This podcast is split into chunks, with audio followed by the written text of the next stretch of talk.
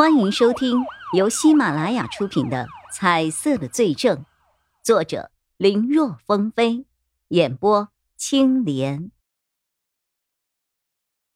说到这儿，钟立国的话锋一转，他有几分赞扬：“这一点上，你做的很不错。有多少案子，明明嫌疑人可能距离案发现场不到百米，可以说就在我们的身边。”但各种因素下，我们却一直没有能够发现，这让多少案子变成了悬案，又耗费了多少心血才能够侦破呀？叶宇辉，你觉得一起案件侦破的关键是什么？啊？破案的关键？叶一辉没有想到钟立国会表扬他，更没有想到会突然问他这个问题。不过，他平日里一有时间就会翻看各种刑侦的书籍，来强化自己的专业知识。对于这个问题，他早就有了答案：是线索和物证。有了线索，就可以指引我们找到犯罪嫌疑人。但抓到人也只是第一步，我们必须要有足够的物证，才可以把犯罪嫌疑人定罪。哈哈。哈哈哈，行啊，书倒是背的挺溜啊。你说的不错，线索和物证很重要。但这么多年办案下来，我发现一个案子真正的关键其实是两种人。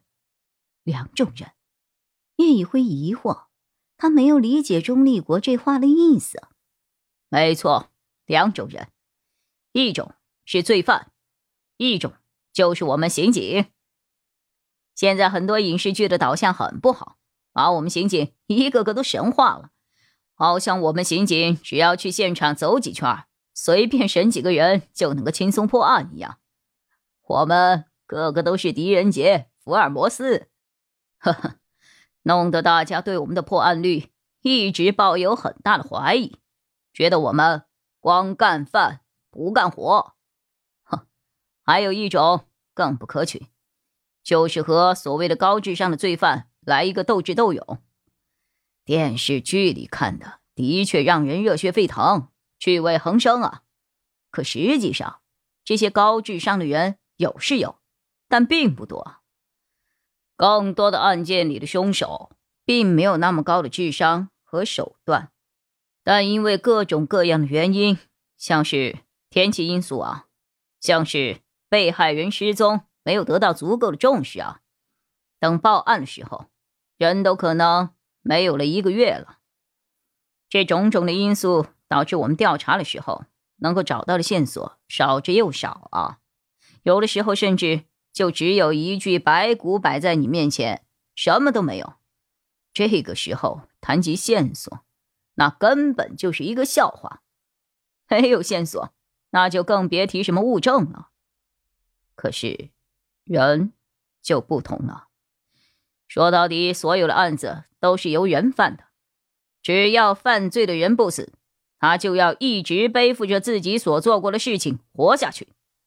很多罪犯，你别看他们作案的时候一个个手段残忍，好像都是穷凶恶极的人，但其实大部分的凶手只是普通人。有的平日里别说杀人了。就是杀个鸡都不敢，你说他杀了人之后，心理上会有多大的冲击啊？这个时候，只要我们能够面对面的看上一眼，有些时候凭借经验就知道这个人有没有问题了。再聪明的人，作案再怎么干净，也必然会有疏忽的地方。其实，一个案子只要找到了一个真正的嫌疑人，那距离破案就不远了。调查的范围缩小和精确，可以节省大量的时间，也更容易发现蛛丝马迹。不过，难就难在，在线索很少甚至没有的情况下，我们怎么从万千人中找到那个可疑的人？我师傅，哦，也就是推荐你来的曹永浩。曹队长，他曾经跟我说过，要想当一名警察，尤其是刑警，直觉很重要，这一点你做的很好，做的很不错。这一次的受害人，就是因为你相信了自己的直觉，一直坚持调查下去，才保护了他，让他有了生还的可能。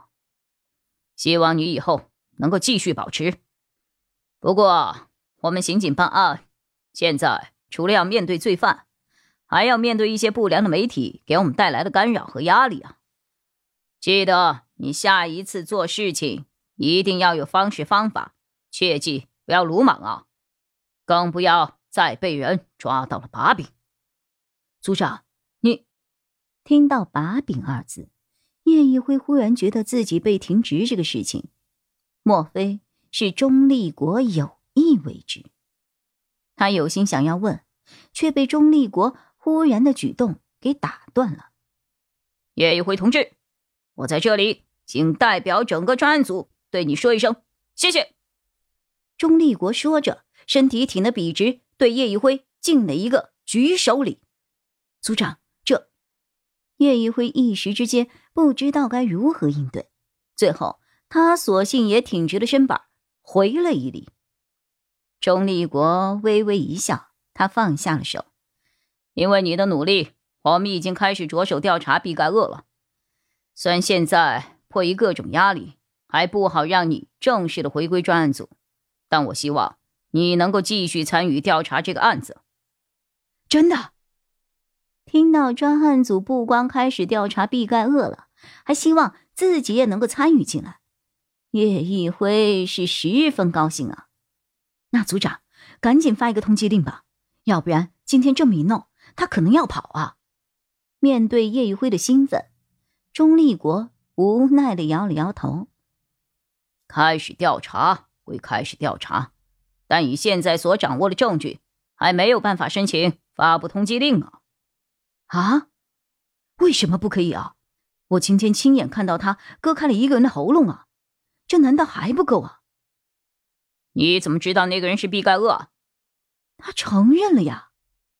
那你是看到了他的相貌了吗？没有，他戴着口罩。那是他亲口说出了自己的名字吗？也没有。不过他知道我的事情，还说了自己年轻时候的事情，而且我就是从他家跟着他过来的呀。本集播讲完毕，感谢收听，更多精彩内容请在喜马拉雅搜索“青莲嘚不嘚”。